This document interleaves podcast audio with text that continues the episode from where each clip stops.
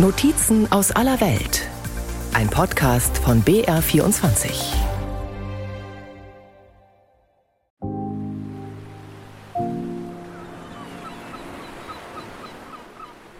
Im Winter kehrt Ruhe ein auf Texel.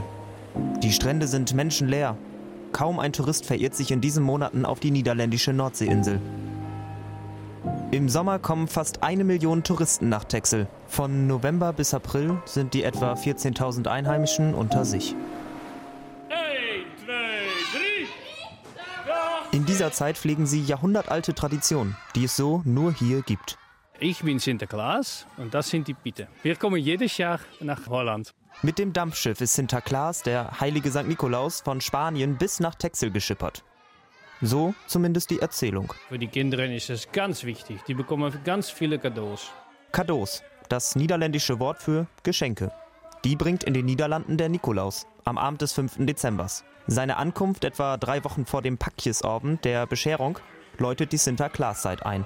Dann stellen die Inselkinder abends ihre Schuhe vor den Kamin. Dann den nächsten Tag um 5 Uhr waren die Kinder schon auf. Dürfen wir?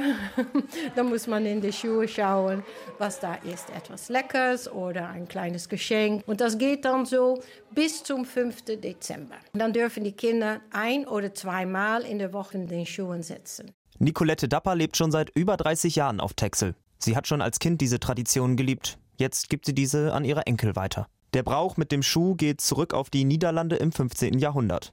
Die Armen stellten ihre Schuhe in die Kirche, die Wohlhabenden legten Geld hinein, das dann unter den Armen verteilt wurde.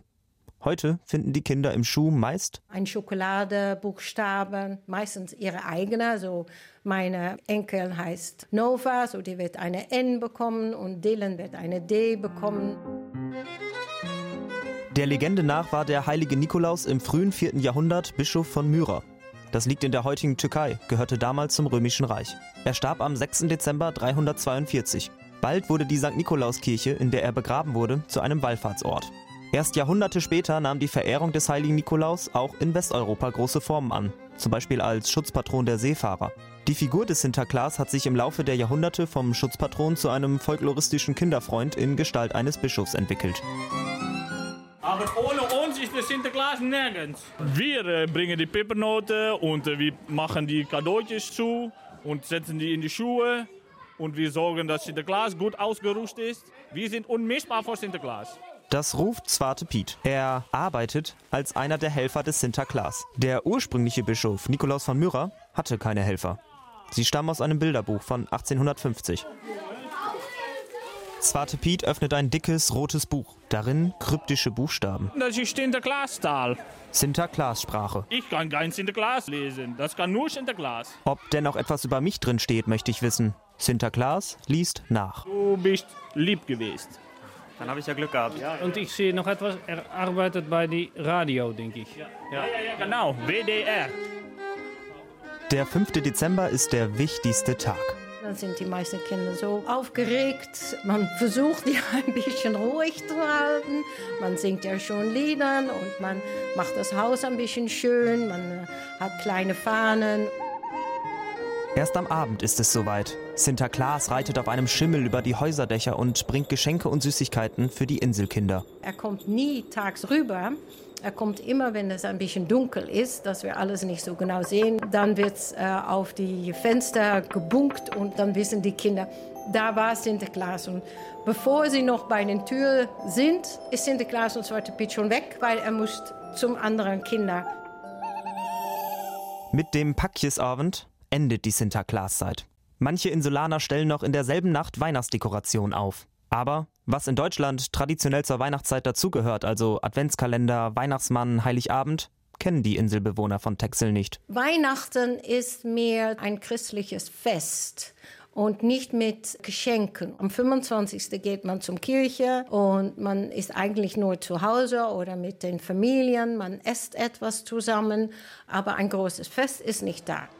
Wie es sich für eine Nordseeinsel gehört, kommt an den Weihnachtstagen frischer Fisch auf den Teller. Meistens der von Martin Seemann. Er hat ein kleines Feinkostgeschäft und nennt sich selbst Der Austermann von Texel.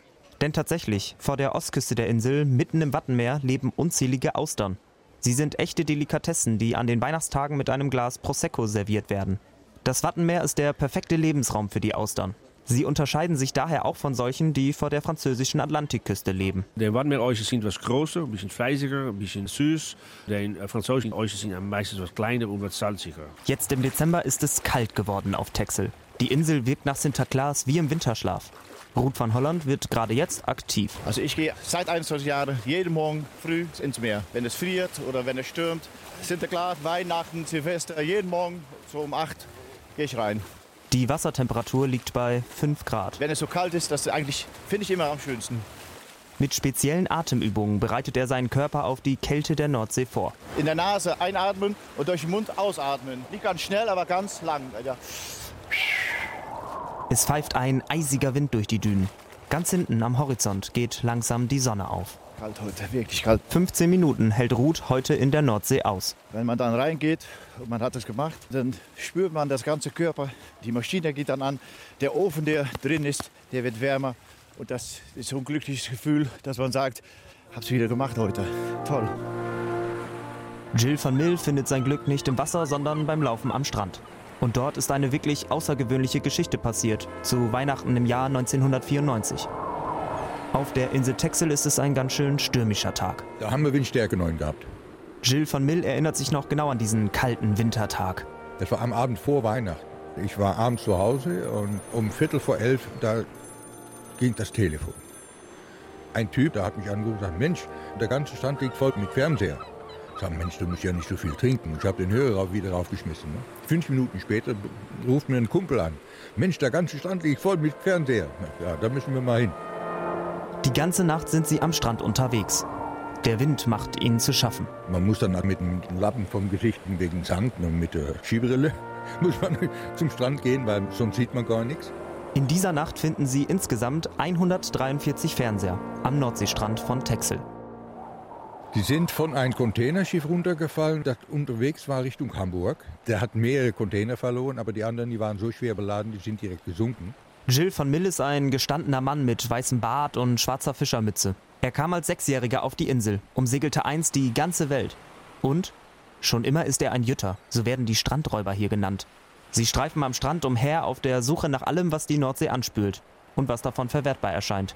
Das hat auf Texel lange Tradition. Damals war es eine Notwendigkeit, das haben wir mal so 70, 80 Jahre her. Die Leute hier, die haben es sehr arm gehabt. Und wenn die nicht im Winter in der Kälte sitzen wollten, dann mussten sie zum Strand und sich da Holz sammeln für den Kamin. Ne? Heutzutage ist 95 Prozent von dem, was wir finden, ist Kunststoff.